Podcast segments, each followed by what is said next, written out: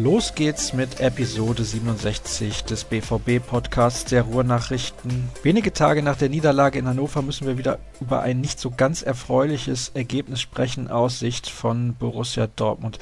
Das tue ich heute mit dem Kollegen Dirk Rampe. Hallo Dirk. Ja, hallo, grüß dich. Du hast ja schon vermutet, dass das an mir liegt. Habe ich jetzt so bei Twitter gesehen. Wie kommst du darauf? Nein, das wollte ich gar nicht gesagt haben, aber tatsächlich kam die Frage in mir hoch, wann du das letzte Mal nach einem Sieg bei mir zu Gast gewesen bist. Das muss schon ein bisschen oh, länger ja. her sein, oder?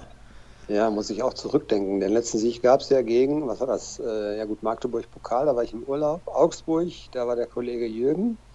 Davor irgendwann. Also ist schon länger her, du hast recht. Also im Oktober nicht. Das ist kein gutes Zeichen für Borussia Dortmund. Nee, allgemein nicht, das kann man äh, wohl so sagen. Also das entspricht nicht dem Verständnis des Vereins und ähm, auch äh, der Leistungsstärke eben, die wir in diesem Verein sehen.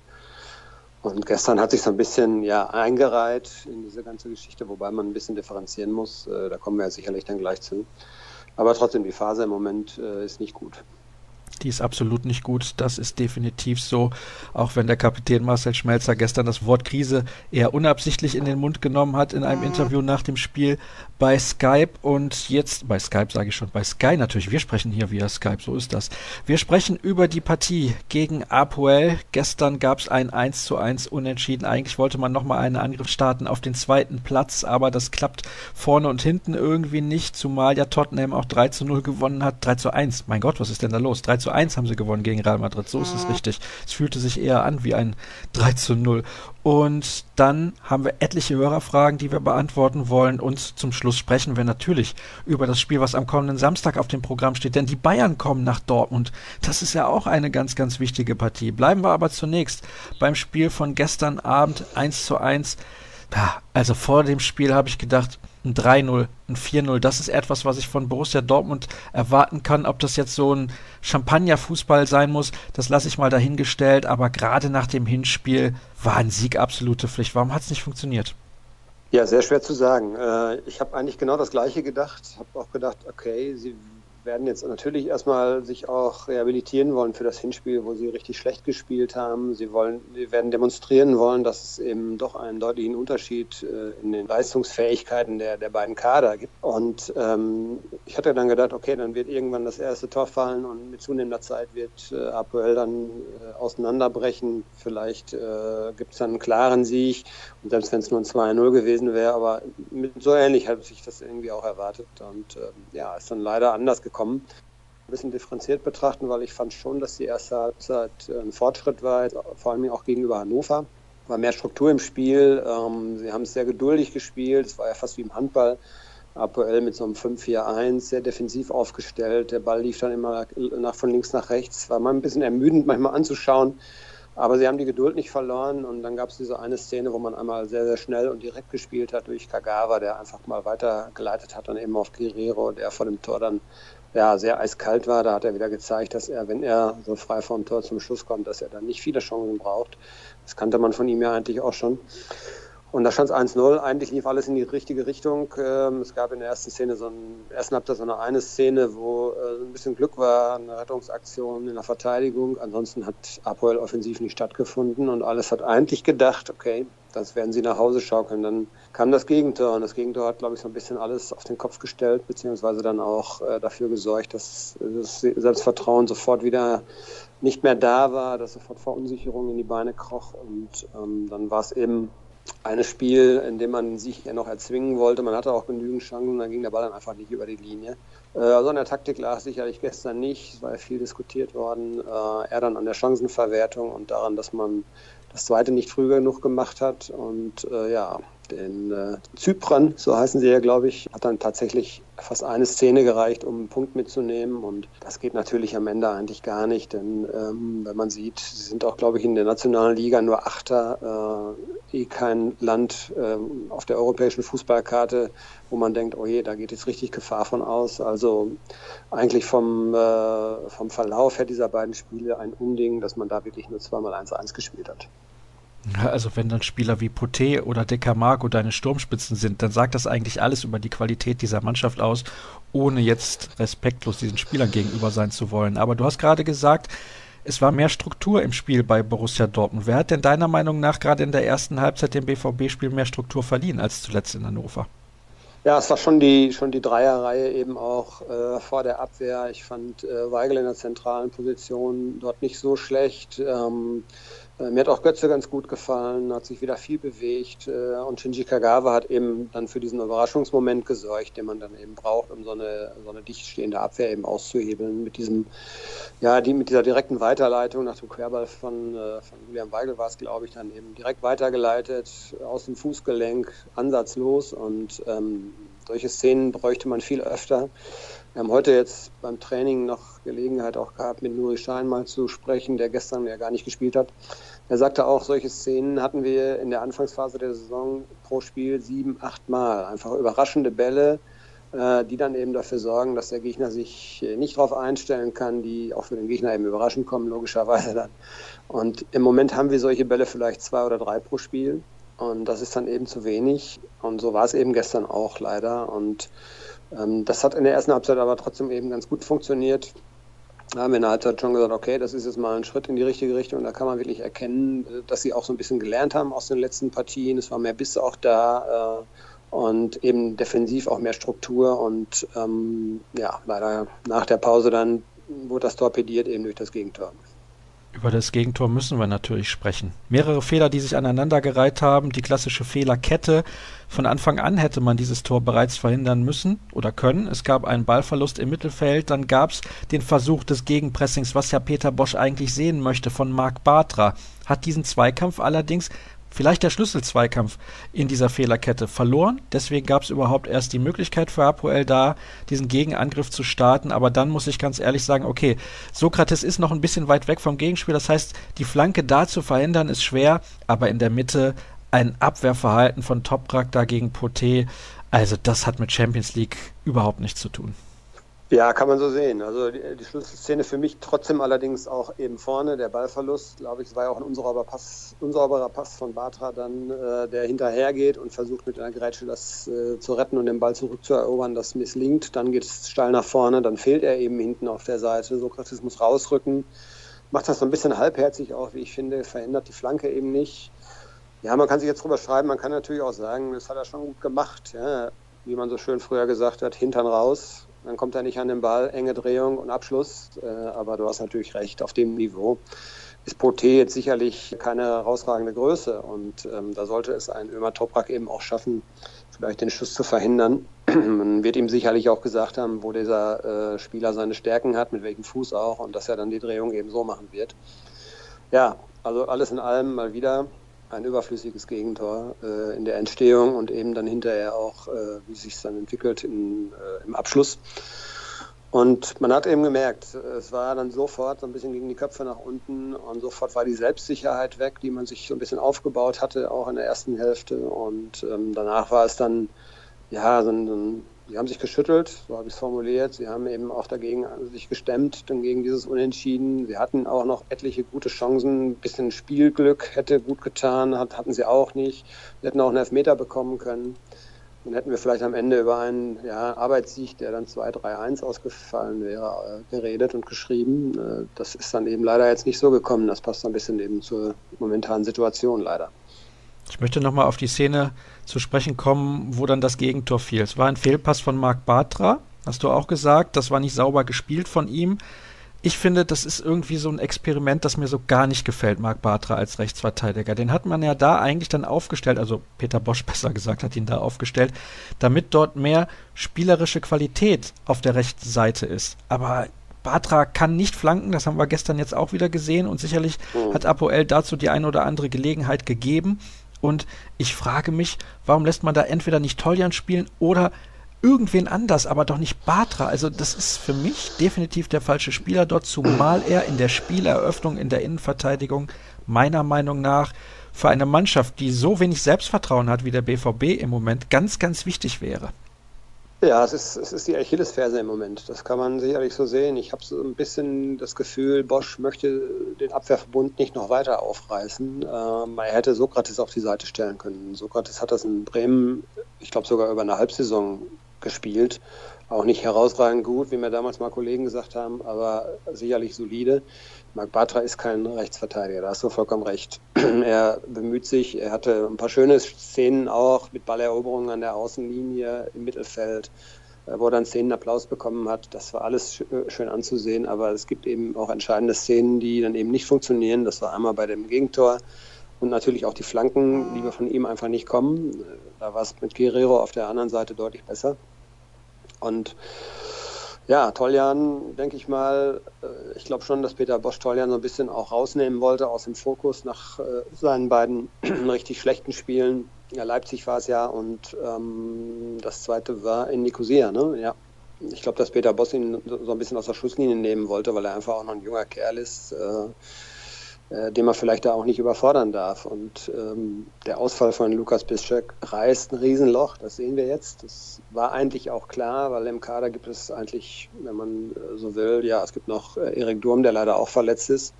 Toljan, der äh, relativ neu ist in der Mannschaft. Ähm, das ist schon so ein Schwachpunkt, die rechte Abwehrseite. Und ähm, bin gespannt, was er sich jetzt am Samstag einfallen lässt gegen die Bayern. Weiß nicht, vielleicht muss man einfach Augen zu und durch jetzt machen, weil das, es gibt eben keine Alternativen. Ich wüsste jetzt auch nicht, wen er da sonst hinstellen könnte. Also ist eine sehr, sehr schwierige Situation. Ich weiß jetzt nicht, ob es in der Ausgabe vom Sonntag war mit Tobi Jören oder letzte Woche mit Jürgen Kors, als ich nochmal die Personalie Gonzalo Castro in den Raum geworfen habe. Ich weiß, dass er das nicht spielen möchte und einer deiner Kollegen hat das auch gesagt, er mag das nicht. Das war damals gegen Otzbeker in der Europa League Qualifikation auswärts. Da hat Dortmund dann nach 15 Minuten, glaube ich, 0 zu 3 zurückgelegen und das Spiel am Ende dann noch mit 4 zu 3 gewonnen. Und da hat sich Castro alles andere als für diese Position beworben. Er will das nicht spielen. Meiner Meinung nach ist er aber taktisch ein sehr, sehr cleverer Spieler, der das spielen könnte mal für zwei, drei Spiele zumindest. Also jetzt gerade, wenn die Bayern kommen, muss ich da nicht zwangsläufig auf die Erfahrung setzen, die ein Spieler auch in dieser Position hat. Denn früher hat er das in Leverkusen auch ab und an gespielt. Also er hat dort auch deutlich mehr Erfahrung als beispielsweise Sokrates oder Marc Bartra. Ja, wir haben die, die Variante ja schon mal diskutiert. Du hast sicherlich recht. Also von seinen technischen Fähigkeiten, von seiner Ruhe und Erfahrung her, ja. Vom Tempo her, von der Zweikampfführung und Zweikampfhärte her vielleicht nein, würde ich jetzt mal so sagen. Ich weiß nicht, ob der Trainer ihn fragt und äh, der Gonzo dann gesagt hat, Trainer, du, ich möchte lieber nicht. Äh, das kann ich mir nicht vorstellen. Also wenn ein Trainer sich so, solche Überlegungen anstellt und äh, diese Variante dann testen möchte, dann macht er das. Und dann muss der Spieler eben darauf klarkommen, äh, dass der Trainer da von ihm möchte. Also anscheinend hat Peter Bosch die Überlegung bis jetzt so nicht angestellt, hat er andere Varianten ins Auge gefasst. Es wäre eine, die man mal probieren könnte. Ich weiß nicht, ob man sie unbedingt jetzt in einem Spiel dann gegen Bayern München ausprobieren sollte. Ähm, da hätte er vielleicht mal das Ganze in Magdeburg oder so mal testen müssen. Um dann einfach mal zu sehen, wie stabil können wir mit, äh, mit so einer Besetzung dann eben stehen. Hat er nicht gemacht. Und daher gehe ich mal davon aus, dass wir das auch am Samstag so nicht sehen werden. Also ich tippe dann eher mal darauf, dass äh, er entweder dann doch wieder Bartra in die Mitte zieht und Toljan rechts eine Chance gibt. Oder ob dass es eben so bleibt und Bartra auf der Seite spielen wird. Rein theoretisch kann Borussia Dortmund ja noch weiterkommen in dieser Champions League-Gruppe, aber praktisch nicht. Nein, glaube ich ehrlich gesagt nicht dran. Also selbst wenn, wenn Real Madrid schwächelt und man auch in Bernabeu dann eben gewinnen äh, sollte, man müsste ja den direkten Vergleich dann auch noch gewinnen, sprich äh, ein 1 zu 0 würde dann ja auch nicht reichen, glaube ich eben nicht, dass, dass Real Madrid sich das gegen Nicosia aus der Hand nehmen las, lassen wird. Also da, da ich glaube, darüber müssen wir nicht mehr diskutieren. Champions League ist passé. Äh, es wäre eine kuriose Geschichte möglich äh, in die andere Richtung, dass Borussia Dortmund vielleicht beide Spiele verliert und trotzdem in die Europa League kommt. Das hat es, glaube ich, auch noch nicht gegeben in der Geschichte der Champions League. Das wird auch hoffentlich auch nicht passieren. Also ich glaube schon, dass der BVB jetzt in den letzten Partien nochmal alles dran setzen wird, um sich so ein bisschen auch zu rehabilitieren, um eben auch ein würdiger äh, dritter äh, Vertreter dann in der, in der, als Gruppendritter dann in der Europa League zu sein. Aber Champions League, glaube ich, müssen wir abhaken. Und angesichts der, der bisher gezeigten Leistung wäre es, glaube ich, auch nicht verdient. Also da müssen wir nicht drüber reden.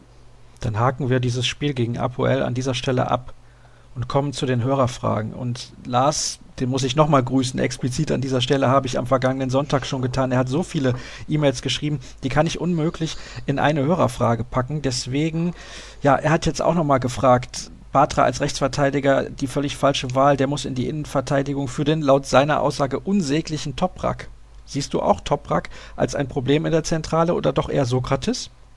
Ich glaube, im Moment kann man, oder es kann sich insgesamt, glaube ich, können sich nur die wenigsten Spieler davon ausnehmen, dass die Formkurve nicht gerade sehr weit oben ist. Und das, das wie gesagt, das gilt, glaube ich, für, für einige Spieler. Michael Zorg, der Sportdirektor, hat es auch angedeutet. Wir haben leider zu viele Spieler, die im momentan nicht ihre beste Form haben. Und ja, da zählt, äh, da zählt Toprak auf jeden Fall dazu. Ich halte die Verpflichtung nicht für so schlecht, habe ich glaube ich auch schon ein paar Mal gesagt, so wie du. Du magst ihn ja auch nicht so sonderlich, glaube ich. Ne? Ich finde ihn nicht so schlecht, aber er hatte momentan eben äh, keine gute Form.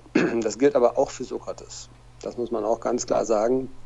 Ich habe das Spiel am Samstag, ich hatte ja Urlaub, nur im Fernsehen gesehen, aber da gab es bei zwei Gegentoren böse Stellungsfehler von, von Sokrates, insgesamt auch keine gute Zweikampfführung. Also es gibt Probleme an einigen Stellen, äh, auch weiter vorne. Ich meine, da müssen wir auch nicht drüber reden. Ähm, Aubameyang, Torflaute, gestern fand ich ihn auch so ein bisschen verbessert. Er wirklich Pech, weil so ein Ball, der dann an die Unterkante der Latte geht, der kann einfach auch mal reingehen. Kurz vor Schluss, das Ding muss er eigentlich machen. Also es gibt so einige, äh, einige Problemfelder, die sind, weiß Gott, nicht nur in der Innenverteidigung derzeit. Aber er hat natürlich recht, Toprak ist dort nicht unbedingt ein stabilisierender Faktor im Moment. Wir haben so viele Hörerfragen, ich weiß gar nicht, wo ich weitermachen soll thematisch. Machen wir mal weiter mit der Frage von Michael, der sagt, anfangs der Saison haben viele Bosch dafür gelobt, dass er sachlich bleibt und die richtigen Worte findet. Er findet es gut, dass er auch in dieser Phase so agiert. Ich auch. Du auch? Ja, ich würde mir, würd mir allerdings wünschen, dass man vielleicht mal wirklich auch mal eine Idee von ihm, eine andere Idee von ihm sieht. Also er hält schon sehr, sehr stur jetzt auch an dieser Grundordnung fest. Ähm, man sieht relativ wenig Korrekturen so während eines Spiels.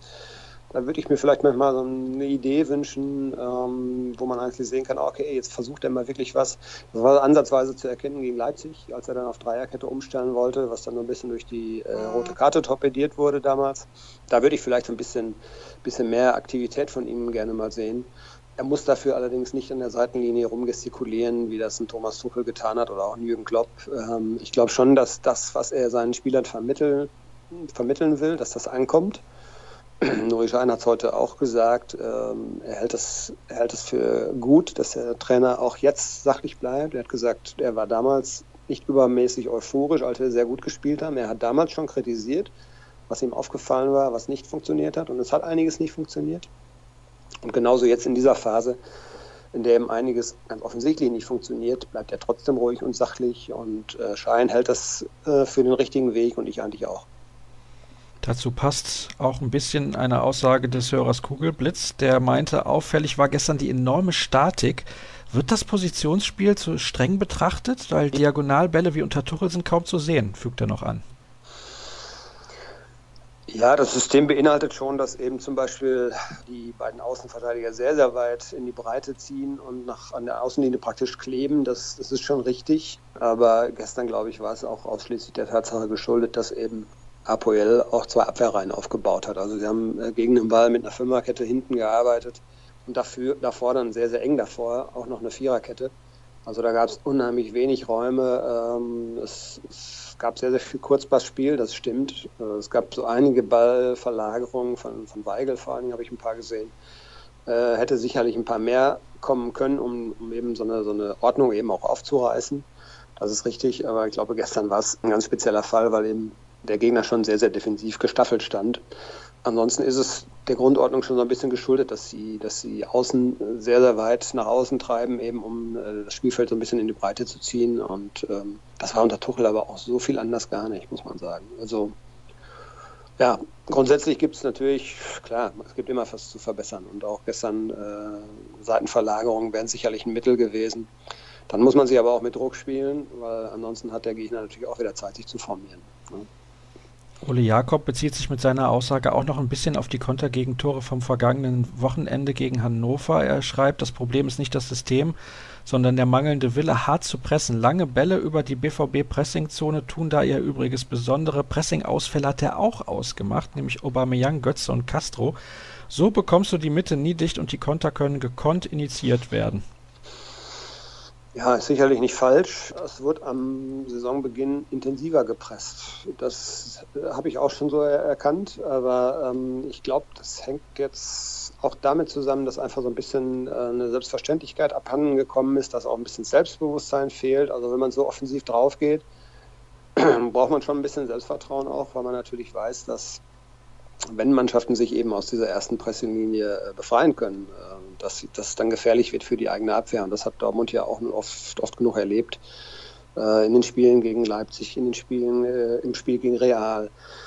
Und ähm, vielleicht schwindet dann so ein bisschen auch der Glaube daran, dass man jetzt vorne richtig Tempo drauf geht. Es ist auch sehr kraftraubend, auch das muss man, muss man sagen. Man ist jetzt ja wieder am Ende einer Phase, mit einigen Spielen, mit einigen englischen Wochen und ähm, ich glaube schon, dass das auch in die Substanz geht. Und ähm, spielen da viele Faktoren sicherlich eine Rolle, aber äh, ich glaube, die Beobachtung ist richtig. Am Anfang wurde mit an etwas anderen Intensität gepresst, das stimmt schon.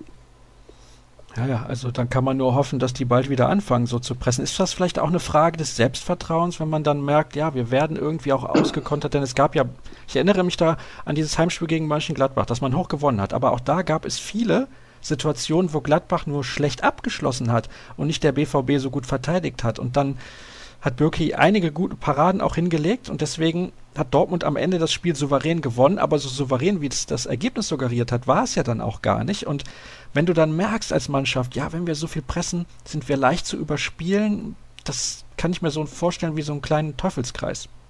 Ja, habe ich ja gerade angedeutet. Das, glaube ich, spielt im Kopf schon eine Rolle, dass es eben äh, am Anfang funktioniert hat. Dann äh, Gladbach ist so, ein, ist so ein Spiel gewesen, wie du richtig sagst, äh, was vom Papier her, vom, vom Ergebnis her äh, sehr, sehr deutlich äh, gewonnen wurde, äh, wo es aber eben schon knifflige Szenen gab. Und dann kamen ja die Gegner, wo es eben auch bestraft wurde oder auch konsequenter bestraft wurde, als Gladbach das eben geschafft hat.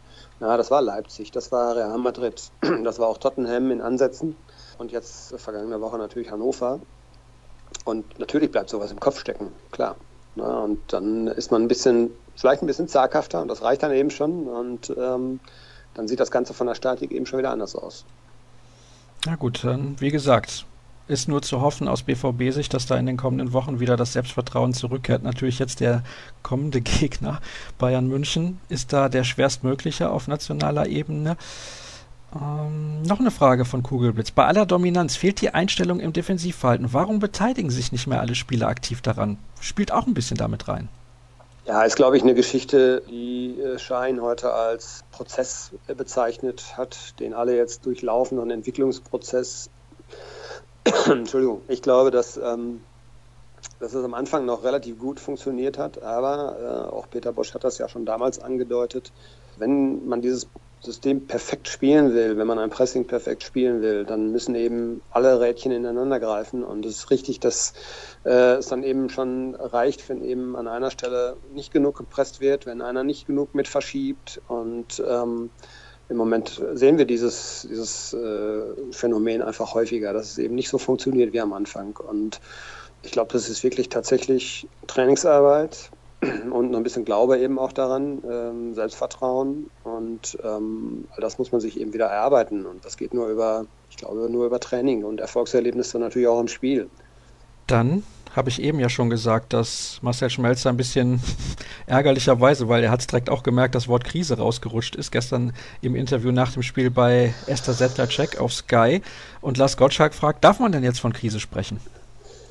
Ja, ich, ich finde gar nicht schlimm, dass man das Wort auch Krise in den Mund nimmt. Ich meine, es gibt etliche andere. Äh, was sollen wir denn, was sollen wir denn dazu sagen, wenn man zweimal gegen Nicosia nur 1-1 spielt, wenn man aus vier Champions League Spielen nur zwei Punkten, Punkte holt, äh, wenn man, ich glaube, in der Liga waren es jetzt acht Spiele, zwei Siege, ähm, fünf Punkte Vorsprung verspielt innerhalb von zwei, drei Wochen, jetzt drei Punkte Rückstand.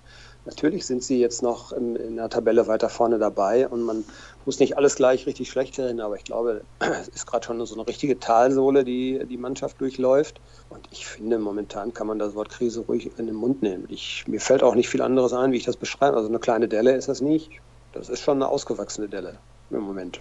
Und ich finde es nicht schlimm, wenn man sagt, okay, wir haben jetzt eine kleine Krise. Warum nicht? Äh, man sieht es sowieso auf dem Platz. Also ja, es wird nicht schlimmer dadurch, indem man das Kind beim Namen nennt. Das finde ich auch. Also die Ergebnisse sind schlecht derzeit. Wenn du zweimal 1-1 spielst gegen Nicosia, kannst du nicht sagen, dass ja. du dich nicht in der Krise befindest. Ja, also man kann sich das sicherlich schönreden, aber das hilft auch keinem. Und ähm, ich weiß nicht, wo das Problem ist, auch da mal ehrlich zu sagen, okay, vieles fällt uns momentan nicht leicht, ganz im Gegenteil. Äh, es ist eben alles richtig harte Arbeit und selbst die funktioniert eben oft nicht. Machen viele Fehler, die Ergebnisse stimmen am Ende nicht. Mauro Götze hat es gestern gesagt, am Ende Fuß, Fußball ein Ergebnissport. Da reden wir nur über Ergebnisse. Da redet keiner darüber, dass die erste Halbzeit doch ganz ordentlich war. Klar, wir erwähnen das, aber unterm Strich steht ein 1-1 gegen Nicosia. Das kann keinen zufriedenstellen, das will auch keinen zufriedenstellen. Wenn ich dann äh, das Bild, ich weiß nicht, wer es alle gesehen hat, äh, Aki Watzke auf der Tribüne, wie er wirklich, glaube ich, zwei, drei Minuten nach Abpfiff da regungslos und mit versteinerter Miene, das war schon auch bezeichnend. Natürlich wissen die auch, dass es im Moment alles andere als rund läuft. Und man kann das umschreiben, man kann einfach auch mal sagen, wir haben die Krise. Ich finde das nicht so schlimm. Äh, weil hoffentlich ist sie ja auch irgendwann wieder vorbei. Ne? Ja, also irgendein Spiel werden sie in diesem Jahr noch gewinnen, da bin ich ganz optimistisch. Im Pokal geht es ja auch natürlich wie gefühlt jedes Jahr zu den Bayern. Hm, naja, das ist aber auch erst Ende des Jahres das letzte Pflichtspiel 2017 und bis dahin wird der BVB schon noch die ein oder andere Partie gewonnen haben. Andreas schreibt, Bosch muss weg. Er hat jeden Spieler schlechter gemacht. Völlig falsche Herangehensweise. Wird er nach der Klatsche am Samstag entlassen? So, bevor du jetzt da was zu sagst, Dirk, ich habe es ja schon bei Sag Twitter gesagt, ja, weil wir sind ja hier nicht bei Sport 1 oder Spox oder der Bild oder, oder der Sportbild oder sowas. Wir sind hier nicht der Boulevard. Ja, und deswegen, für uns geht es nicht nur um Klickzahlen. Natürlich möchten auch wir, dass viele Leute diesen Podcast hören, in der Hoffnung, dass wir hier ordentlichen Journalismus machen. Und das bleibt auch weiterhin unser Ziel. Deswegen, bevor du jetzt darauf eingehst, ich bin der Meinung, dass mir das einfach viel, viel, viel zu schnell geht. Denn nach wie vor, und das ist ja das Verrückte daran, kann Borussia Dortmund mit einem dreckigen 1 zu 0 am Wochenende Tabellenführer der Fußball-Bundesliga werden. Klingt ein bisschen verrückt, aber tatsächlich ist das so. Ja, das darf man sicherlich nicht vergessen. Ähm, und man darf auch nicht vergessen, es gab solche Phasen auch unter Thomas Tuchel, trotz zweier herausragender Saisons. Äh, ich glaube, es gibt auch insgesamt äh, kaum Mannschaften, die ohne äh, solche Phasen durch die Saison kommen. Wenn man jetzt mal die Krise, die Bayern München hinter sich hat, sieht, die ist in einem Trainerwechsel gemündet, aber ich glaube, das lag nicht vordergründig an den Ergebnissen, sondern am äh, total gestörten Innenverhältnis zwischen etlichen Führungsspielern und dem Trainer. Das ist, gibt es in Dortmund nicht. Und ich glaube, es ist vollkommen Utopie, äh, daran zu glauben, dass bei einer Niederlage gegen Bayern München, egal wie die ausfällt, ähm, über den Trainer diskutiert wird. Also die Stimmen werden sicherlich lauter. Die sind jetzt schon erstaunlich laut. Ich wundere mich so ein bisschen, wie wenig Kredit Peter Bosch eigentlich hat. Ähm, verstehe den Grund dafür eigentlich nicht, denn eigentlich war am Saisonende, am Saisonanfang alles gut. Und ähm, dass es jetzt momentan nicht so gut läuft, es gab ja auch Gründe, ja, wenn man mal überlegt, wie viele Außenverteidiger verletzt ausgefallen sind, wie oft er Formationen wechseln müsse. Wir spielen schon die ganze Saison ohne Marco Reus, ein Spieler, der, der nicht zu ersetzen ist eigentlich. Man spielt mit äh, einem 19-Jährigen auf der rechten Außenbahn, man spielt mit einem, ich glaube, 21-, 22-Jährigen auf der linken Außenbahn dass ein Aubameyang mal eine Torflaute hat, auch das muss man einfach mal einkalkulieren, das gibt es auch mal und es gibt einige Widrigkeiten, die Borussia Dortmund schon hinter sich bringen musste. Ähm, von daher, ich glaube, man muss ein bisschen gelassen bleiben. Man ist total unzufrieden, auch nicht zuletzt in der Mannschaft selbst und im Verein natürlich. Ähm, aber ich glaube, es gibt keinerlei Zweifel am Trainer. Und ich glaube schon, dass äh, der den auch den Karren wieder aus dem Dreck ziehen kann. Also das traue ich ihm auch schon zu und ich finde einfach, man sollte ihm jetzt noch ein bisschen Kredit geben. Die Arbeit eines Trainers nach zwei Monaten zu beurteilen oder drei Monaten zu beurteilen, wäre auch ein bisschen unseriös, finde ich.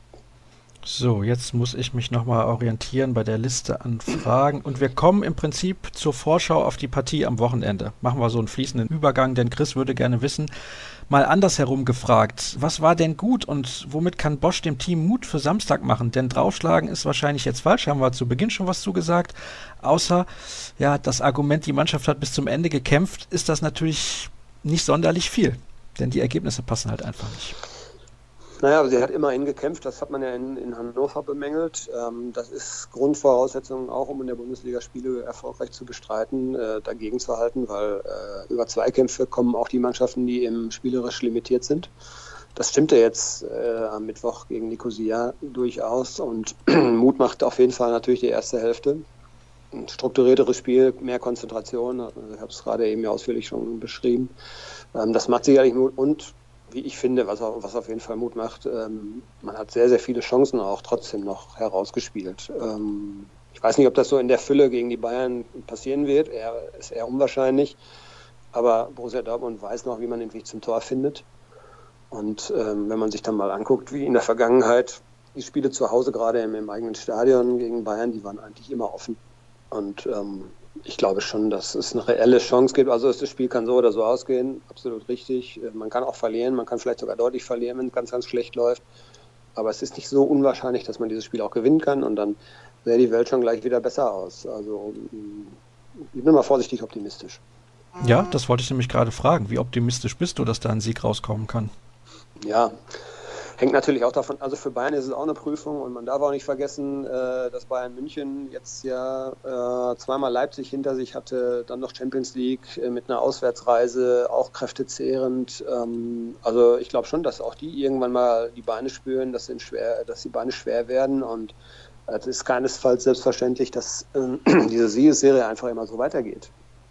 Also die werden sich auch strecken müssen und ähm, es wird ein, hoffentlich ein sehr, sehr interessantes Spiel äh, mit, wie ich finde, eigentlich einem offenen Ausgang. Also zu prognostizieren ist das nicht. Also ganz ehrlich, ich finde nicht, dass die Bayern seit der Amtsübernahme von Heinkes jetzt irgendwie so großartigen Fußball spielen würden. Ja, auch da finde ich, ist aber mehr, also es sind, sind, mehr so die alten Bayern, wie man sie gekannt hat, ja, dass sie äh, dann äh, doch die Spiele irgendwie am Ende noch äh, erfolgreich eben gestalten können, dass sie, äh, Ballkontrolle hatten sie auch unter Ancelotti, das ist jetzt nicht das Thema, aber dass sie insgesamt ja, gefestigter auftreten, wie ich finde, und irgendwie ein anderer Zug und eine andere Struktur auch im Spiel ist. Ähm, das ist, glaube ich, schon ein Verdienst von Heinkes und wenn man sich jetzt mal diese, diese Personalie, äh, die, ist ja sehr, sehr überraschend für viele gekommen. Am Ende war sie ja fast schon naheliegend, muss man sagen. Und ich fand es eine Top-Entscheidung eigentlich schon am Tag, als es verkündet wurde. Habe gedacht, wow, ey, warum ist da keiner drauf gekommen? Das war doch das, das Naheliegende. Der Mann, der hat Reputation, der Mann hat ein Standing, der bringt die ganzen Stars unter einen Hut. Das ist eigentlich eine perfekte Wahl für, für die sieben, acht Monate, die es dann dauern soll das war damals ein Moment, wo ich gesagt habe, oh, jetzt wird es dann doch schwer für Borussia Dortmund, äh, die Bayern abzufangen und deutscher Meister zu werden, weil diese Personalentscheidung war richtig gut. Und äh, gut, jetzt ist es tatsächlich so gekommen, dass sie alles gewonnen haben. Das wird nicht so bleiben. Auch äh, Heinkes wird irgendwann mal Spiele nicht gewinnen. Aber ähm, sie treten ganz anders auf, finde ich. Und ähm, das macht sie natürlich automatisch jetzt wieder zu einem absoluten Favoriten eben auf dem Titel. Mhm. Jetzt bist du schon ein bisschen pessimistischer. Eben vor meiner Frage warst du noch optimistischer, Dirk. Was ist da los? Nee es, geht, nee, nee, es geht ja nur um den gesamten Saisonverlauf. Für dieses eine Spiel muss das nichts heißen. Also äh, Dortmund, nicht zuletzt Borussia Dortmund, hat ja in den vergangenen Jahren immer wieder gezeigt, dass es in einem Spiel immer möglich ist, Bayern München zu schlagen. Ist ein Rezept vielleicht einfach mal zu sagen, wir mauern? Wir stellen uns da jetzt komplett hinten rein. Wir haben sehr gute Konterspieler, sehr, sehr schnelle Offensivspieler und wir setzen einfach komplett auf Konter. Ich weiß nicht, ob der BVB das kann, ganz ehrlich. Also es wird, denke ich mal, so allein von, vom Auftreten der Bayern her sowieso ein Spiel sein, in dem die Ballbesitzverhältnisse dann vielleicht ein bisschen ausgeglichener sein werden, als das jetzt in den letzten Wochen war. Gestern war ja auch gefühlt 80 Prozent Dortmunder Ballbesitz. Also ich glaube schon, dass äh, Bayern München das versucht anders zu gestalten und daher wird es automatisch ein bisschen andere, anderer Verlauf werden. Also ein reines Konterspiel, glaube ich, wird man von Dortmund nicht sehen. Ja, würde mich, wäre mal sehr interessant, bin mal gespannt. Also, ja, vielleicht hört Peter Bosch ja zu und hält, das, hält das für eine Option. Ich weiß es nicht. Äh, ich kann es mir ehrlich gesagt nicht vorstellen. Also ich glaube schon, dass, dass, sie versuchen wollen, die Bayern auch zu ärgern und früh anzugreifen, den Spielaufbau zu unterbinden. Denn wenn Bayern München das Kombinationsspiel aufziehen kann, sind sie natürlich auch sehr stark. Natürlich ist das immer noch ein sehr, sehr guter Kader, aber ich bin nach wie vor der Meinung, auch seitdem Heinkes dort ist, überzeugt haben sie mich nie so komplett, dass ich sage, Bayern ist am Samstag klarer Favorit. Oder sind sie klarer Favorit? Nee, eben nicht. Das ja. habe ich ja jetzt gerade auch, also ne, sehe ich genauso. Also sie haben eine gute Truppe, sie haben einen guten Kader, da passt aber auch noch längst nicht alles. Sie haben auch äh, in einigen, auf einigen Positionen, wie man jetzt sehr äh, schmerzhaft erkennen musste, strategische Fehler gemacht. Ähm, ein bisschen Überalterung, ja Stichwort. Ähm, frühzeitig Personal mal austauschen und heranziehen, jüngere Spieler heranziehen. Da sind sicherlich Fehler gemacht worden. Nichtsdestotrotz natürlich von der Besetzung her eine Top-Truppe. Aber also das ist wie im Derby, ja. Äh, da würde ich immer sagen, äh, Schalke 04 kann eigentlich im Derby nie was holen, weil Dortmund immer besser besetzt ist. Und trotzdem haben die, hat der BVB ja nicht alle Derbys gewonnen in den letzten Jahren. Also das ist genau umgekehrt jetzt dann auch für dieses Spiel der Fall. Bayern mag auf dem Papier vielleicht ein bisschen einen stärkeren Kader haben, aber wer, wenn nicht Borussia Dortmund, ist in der Lage, dieser Mannschaft auch mal weh zu tun. Das haben sie in der Vergangenheit bewiesen und das können sie auch am Samstag. Erwartest du irgendwelche besonderen Personalentscheidungen? Ja, ich, ich habe mich gewundert, dass, äh, dass Bosch gestern also zum Beispiel Castro komplett außen vor gelassen hat, dass er eben auch einen Schein außen vor gelassen hat. Ich weiß nicht, äh, wie er eben gerade auch so auf diesen Positionen äh, plant, ob er da einfach tendenziell beständig rotieren lassen will oder ob er dann nicht doch irgendwann mal sagt, okay, eigentlich meine Nummer eins auf der sechs ist entweder Weigel oder entweder Shahin. Da könnte natürlich was passieren. Ja, das zweite Thema haben wir eben angesprochen. Innenverteidigung, das ist sicherlich eine Überlegung, die er auch anstellen wird. Äh, zieht er Batra wieder in die Mitte und wenn er das, äh, wenn er das machen möchte, was macht er dann auf der rechten Seite? Und dritte Position, ich denke, dass äh, Jamolenko natürlich auch gestern nur einen Kurzansatz gehabt. Ich glaube schon, dass die Jamolenko gegen die Bayern wieder in die Mannschaft rücken wird und äh, Pulisic vielleicht auf die linke Seite dann. Aber ansonsten erwarte ich jetzt groß keine Änderungen. Also Aubameyang wird vorne spielen. Ich habe gelesen, dass es da ein paar gehabt, die schon gesagt haben, warum nicht mal den Isaac einfach reinwerfen. Also ich glaube, das, das, das würde den jungen Kerl auch vielleicht noch ein bisschen überfordern. Äh, da werden wir den, den Ober dann am Samstag doch sehen und vielleicht knipst er ja mal wieder. Am Samstag macht er einen, ne? Ober könnte am Samstag einen machen, wenn er, wenn er aufgestellt wird, ja. Klar. Ja, gut. Ober gut. ist immer für Tor gut. Ja, normalerweise, aber er braucht natürlich auch die Bälle. Er ist größtenteils dann doch der Abschlussstürmer. Das muss man auch einfach mal sagen. Alle, die immer sagen, ja, jetzt hat er seit ein paar Spielen nicht mehr getroffen, liegt aber auch daran, dass die Mannschaft nicht mehr so gut spielt wie in den ersten Spielen. Er ist eben derjenige für den letzten Ball. Ja? Und das ja.